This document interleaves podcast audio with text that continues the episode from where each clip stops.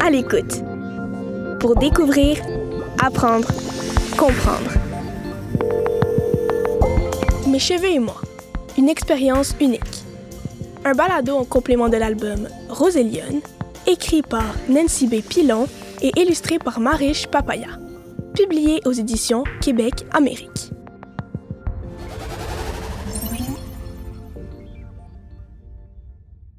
Mes cheveux et moi, une expérience unique. Quand j'étais plus jeune, vers l'âge de 9 ans, tous les samedis soirs avant l'église, ma mère coiffait mes cheveux crépus avec trois couettes. Deux à l'arrière et une à l'avant. Elle faisait parfois des petites twists dans mes cheveux ou les relevait en puff. Le puff était ma coiffure préférée parce qu'il donnait à mes cheveux un aspect gros et rond, comme le soleil. J'adorais aussi l'odeur réconfortante de la pommade bleue qu'elle mettait dans mes cheveux pour les rendre brillants. Quand j'allais à l'église, je me sentais très jolie parce que je voyais un tas d'autres petites filles noires porter la même coiffure que moi. Les adultes nous disaient à quel point on était jolies avec nos couettes. Mais à l'école, c'était une toute autre histoire. J'étais l'une des rares filles noires. Les autres enfants avaient généralement les cheveux lisses et n'étaient pas familiers avec les cheveux courts et crépus comme les miens. Les enfants blancs me taquinaient beaucoup. Je me souviens qu'une fois, je jouais dans la rue avec mon ami et deux petites filles blanches sont venues nous rejoindre.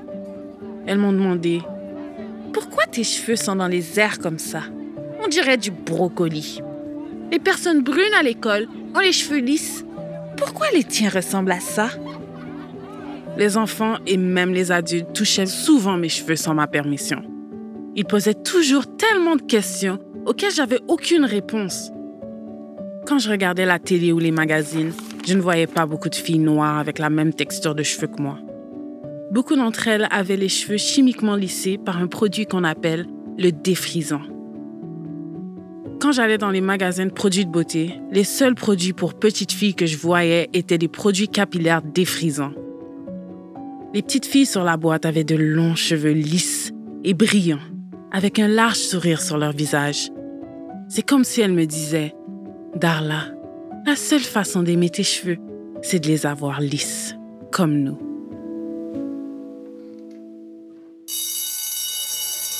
Rendue en sixième année, j'en avais assez de me faire dire que mes cheveux étaient bizarres. Je ne voulais plus sortir du lot. Je voulais ressembler aux autres et qu'on me laisse tranquille. Alors je suis allée dans la chambre de ma mère et je lui ai dit Mamie, je suis prête pour le défrisant. Est-ce qu'on peut prendre rendez-vous au salon de coiffure? Avec un regard hésitant, elle m'a répondu. Es-tu sûre? T'es pas obligée de le faire. Je lui ai dit oui, j'en suis certaine. Alors, le week-end suivant, on est allé au salon et un homme m'a accueilli dans son fauteuil vide devant lui. Il a séparé mes cheveux en quatre sections et a commencé à mettre de la crème blanche sur mon cuir chevelu et sur la longueur de mes cheveux. Il avait mis des gants pour ne pas brûler ses mains. L'odeur chimique de la crème était dégueulasse et envahissait toute la pièce. J'ai commencé à sentir mon cuir chevelu brûler comme jamais. Quand je me suis plainte à ma mère, elle m'a dit C'est ce qui vient avec. Tu vas t'habituer. C'est ce que sa mère lui avait dit il y a longtemps. Et c'est ce que d'autres mères noires ont dit à leurs filles quand elles l'ont fait pour la première fois. Ce processus douloureux était le prix à payer pour ne pas entendre de commentaires méchants à l'école ou au travail, pour ne pas se faire poser un tas de questions inappropriées ou se faire toucher les cheveux par les autres. Les cheveux crépus ne sont pas acceptés par tout le monde. Certaines femmes ne pouvaient même pas trouver d'emploi, à moins de lisser leurs cheveux pour avoir l'air plus professionnel. Et ça arrive encore aujourd'hui. Une fois mes cheveux lissés, j'en étais amoureuse. En fait, j'étais amoureuse de l'idée de la tranquillité. Je serais enfin laissée tranquille et je pourrais être comme les autres enfants. J'avoue que j'ai aimé ça pendant un bon moment. Mais devoir mettre la crème douloureuse et puante dans mes cheveux tous les deux mois est devenu fatigant. Mes cheveux ont commencé à se casser parce que le défrisant les avait fragilisés.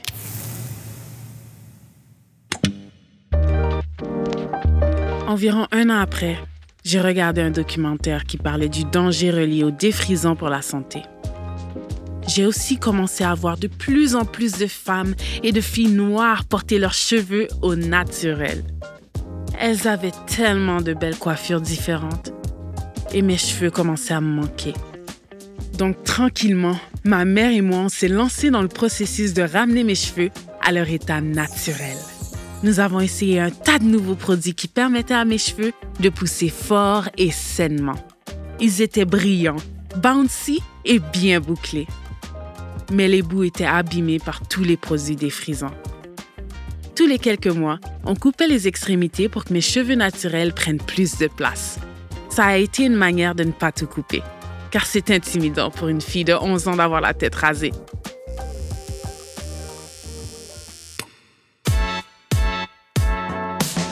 Plus je prenais soin de mes cheveux et plus je me sentais belle et confiante. J'ai essayé de nombreuses coiffures et maintenant, j'adore mon apparence unique. Je suis revenue au pop originel que j'adorais. J'aime aussi les nattes tressées et collées avec plein de motifs différents. J'ai même essayé des rallonges de cheveux. Et parfois, je mets un foulard coloré. En hiver, ça me permet de protéger mes cheveux. Ma peur de me démarquer s'est transformée en fierté d'être différente et de prendre soin de mes cheveux. Après avoir laissé mes cheveux naturels pendant plusieurs années, j'ai décidé de faire des locks il y a trois ans. Ils sont rendus longs et épais. J'aime essayer de créer différentes coiffures avec et j'adore les secouer. Ce processus d'aimer mes cheveux naturels n'a pas été facile.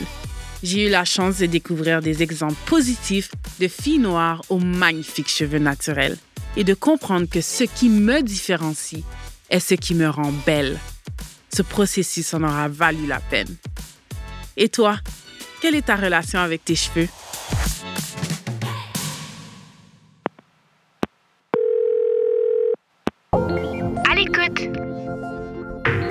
À l'écoute.